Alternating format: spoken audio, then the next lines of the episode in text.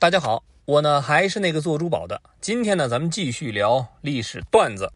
说起印度这个国家，咱们之前也聊过，早年间是被迫跟日不落帝国英国混。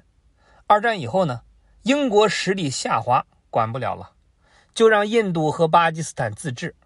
印度很快就在国大党的领导下独立了。好不容易翻身殖民把歌唱，印度不仅想要独立自主，看好自家的一亩三分地，他还想成为一个有影响力的大国。当年尼赫鲁带领印度走向独立，有着强大的大国理想，而这个呢，也长期影响着印度的对外政策。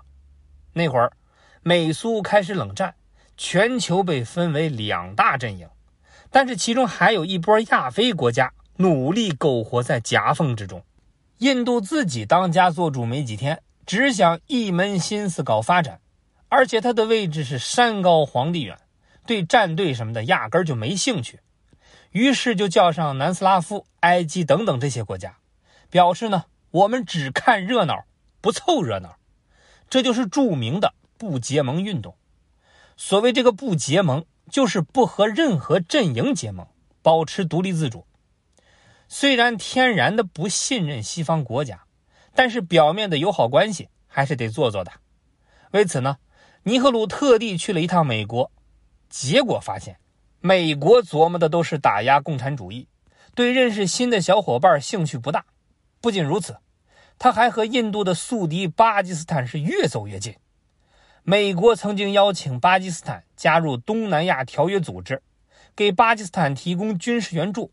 一起来牵制亚洲的共产主义势力，而苏联起初也看不上印度，怀疑他骨子里还是西方的小跟班直到赫鲁晓夫上台之后，觉得印度人地盘大，还是可以拉拢一下的。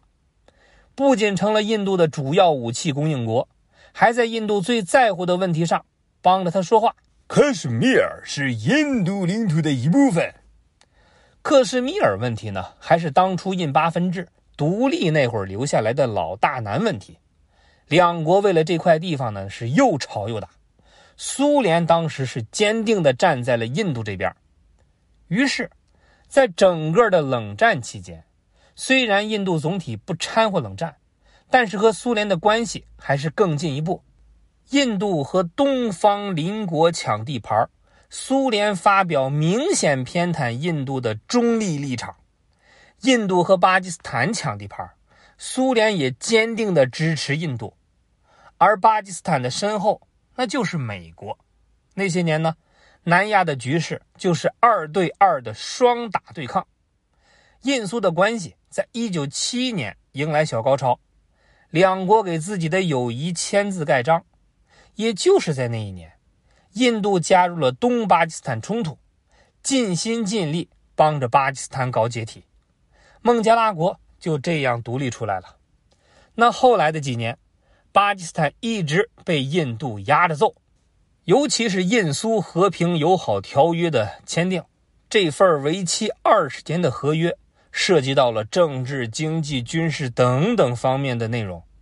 该条约第九条就规定，在任何一方遭到进攻或者是受到进攻威胁的时候，缔约双方就应该立即进行共同的协商。以便消除这种威胁，并采取适当的有效措施来保证两国的和平与安全。难道印度就彻底不搭理美国了吗？当然不是。当初艾森豪威尔当总统的那阵儿，双方对彼此还是期望非常大的。美国看重印度的民主橱窗作用，印度则希望两国做做生意。但是因为在一些问题上立场不同。两国的关系总结来说，那就是时好时坏，时疏时缓。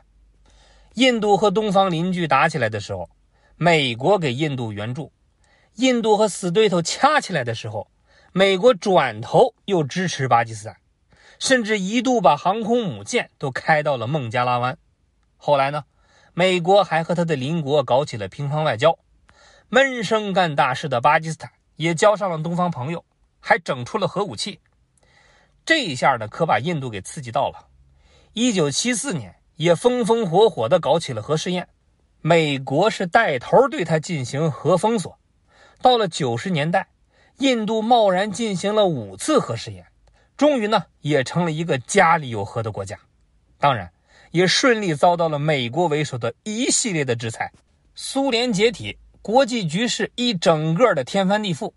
虽然俄罗斯继承了苏联的大部分遗产，但是远没有当初潇洒。印度和苏联呢，也只是过了几年才有几分像从前。普京当上俄罗斯总统之后，两国关系算是更进一步。在印度，另外一件朝思暮想的事情上，俄罗斯表示了支持，那就是安理会成员国的位置，以后肯定有你们一个。两千年，普京访问印度期间，和印度签署了印俄战略伙伴宣言，确立了二十一世纪的两国关系。而成为安理事常任理事国，就是印度大国战略的重要目标。俄罗斯对此表示支持。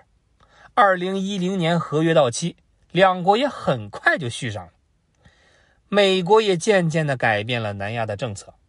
九幺幺之后，为了打击本拉登领导的基地组织以及阿富汗的塔利班，虽然美国一度和巴基斯坦是往来密切，但是印度也表示出了很大的支持。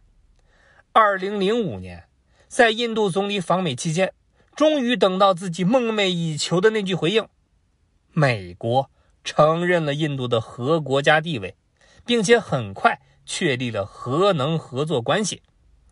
之前呢，印度是一直拒绝签署不扩散核武器条约的，无权和其他国家进行核合作，一直处于是核孤立状态。